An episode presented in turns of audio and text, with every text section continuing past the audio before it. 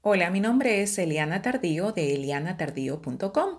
Bienvenido a otro de nuestros episodios en podcast. El día de hoy vamos a estar discutiendo el artículo El prejuicio detrás del capacitismo y su influencia en la inclusión. Pueden encontrar el, artículo escrito en elianatardío.com. Entonces abro el artículo con una frase de Cineot Burke, que es una fashionista muy reconocida a nivel mundial, que dice que las personas con discapacidad no necesitan pedestales, necesitan plataformas. Se relaciona específicamente esta frase al artículo porque quiero hablar de capacitismo. Capacitismo, que es en inglés ableism, es definido por la versión online del diccionario Cambridge como el trato injusto hacia las personas en relación a su discapacidad. Ahora bien, la definición es bastante vaga si consideramos que todos entendemos o creemos entender que el trato injusto se traduce a discriminación. Sin embargo, lo que muchos no entendemos es el verdadero significado de discriminación cuando está escondido en el prejuicio detrás del capacitismo y cómo esto puede influenciar de manera negativa en la inclusión. Cuando hablamos de capacitismo, hablamos específicamente de la tendencia de las personas que no viven con una discapacidad a sentir lástima o a actuar con condescendencia en relación a aquellos que viven con una discapacidad. ¿Qué pasa con esto? Son los típicos sentimientos de lástima que se reflejan en la vida de las personas con discapacidades o la necesidad de admirar su capacidad porque sentimos que nosotros somos mejores desde nuestra capacidad. ¿Cuáles son los ejemplos más típicos de capacitismo en nuestra sociedad? Pensar que porque alguien no tiene las mismas capacidades es pobrecito y necesita ayuda o merece lástima. Entonces nos apuramos a querer ayudar a alguien con una discapacidad porque asumimos inmediatamente que necesita de la ayuda de alguien más. No consideramos su capacidad, sino que desde nuestra percepción necesitamos intervenir sin pedir permiso muchas veces. Pensamos que hay un modelo único de capacidad y que todo lo diferente a este modelo es malo o es limitado. Utilizamos la discapacidad como una herramienta natural o típica para tratar de ofender o disminuir las capacidades de las personas típicas. Un ejemplo básico que se sigue repitiendo en nuestra comunidad es el uso de palabras como pareces, de frases como pareces mongólico o retrasado mental o si queremos ser más finos cuando estamos haciendo la mención, decir algo como actúa como que tiene coeficiente mental bajo. Lo más triste de todo esto es que lo seguimos justificando. Entonces, analicemos cómo el capacitismo nos puede poner en una situación de prejuicio indirecto, aunque no querramos reconocerlo.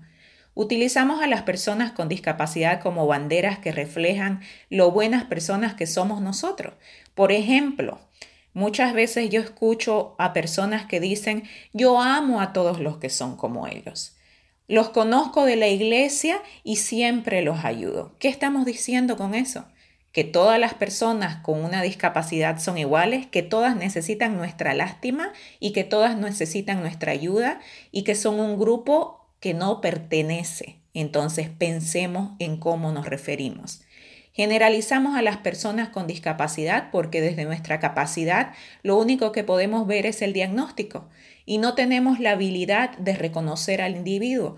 Ejemplo, todos ellos son cariñosos, siempre van a ser niños eternos, son los más inocentes, etcétera, etcétera, etcétera. Generalizaciones, no vemos a la persona. Estamos reforzando los prejuicios de que porque la, persona tiene una condición o un diagnóstico específico, es así como esta persona debe ser o se espera que sea. Hablamos en nombre de las personas con discapacidad, asumimos sus necesidades y tomamos decisiones para ellos sin que ellos estén presentes o lideren las discusiones en torno a sus propias vidas.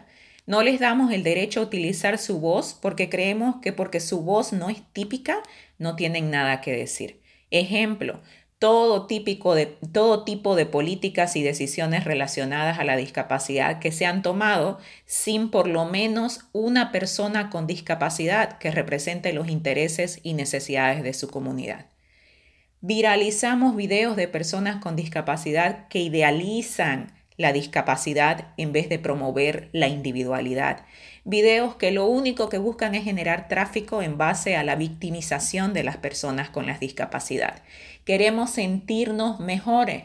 Entonces viralizamos todo este morbo social porque nos sentimos bendecidos, porque nosotros somos personas en nuestra mente capaces y completas y las personas con discapacidad merecen esa lástima o su función en nuestras vidas es hacernos sentirnos bendecidos por no ser igual que ellos.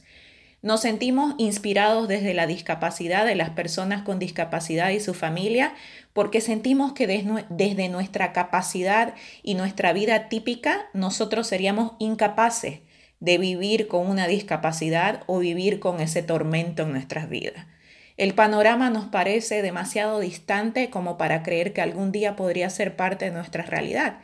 Y es aquí cuando vamos a poner el ejemplo de eres una mamá especial, Dios te eligió porque nadie amaría a estos niños como tú lo haces. ¿Qué estamos diciendo con eso?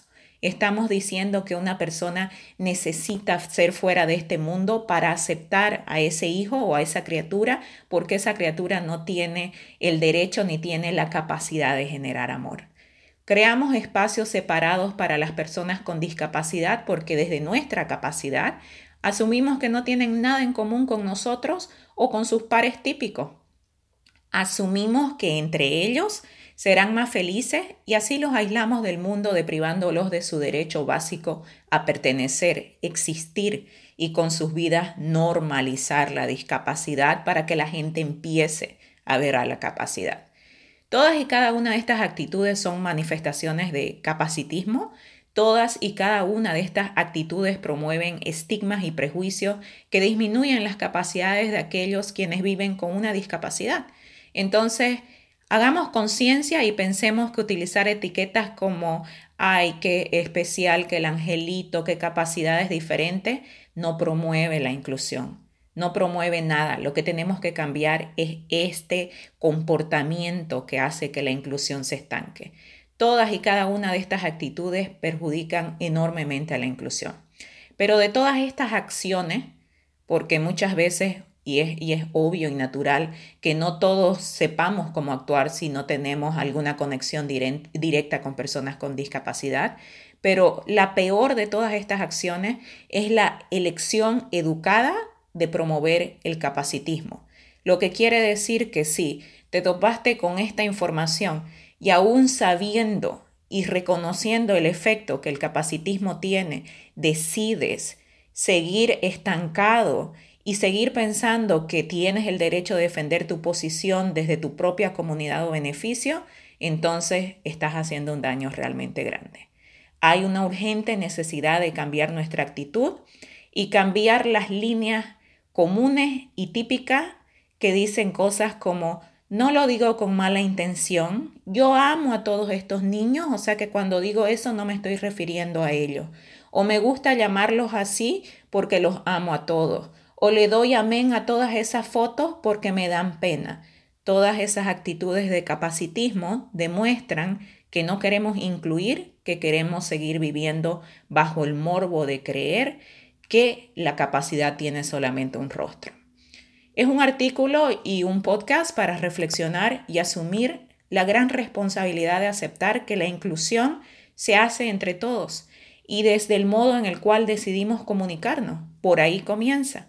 Los padres podemos seguir culpando también al mundo de afuera o podemos sobreponernos al capacitismo que a veces también nos abarca a nosotros mismos como padres para entender que tenemos que tomar acción.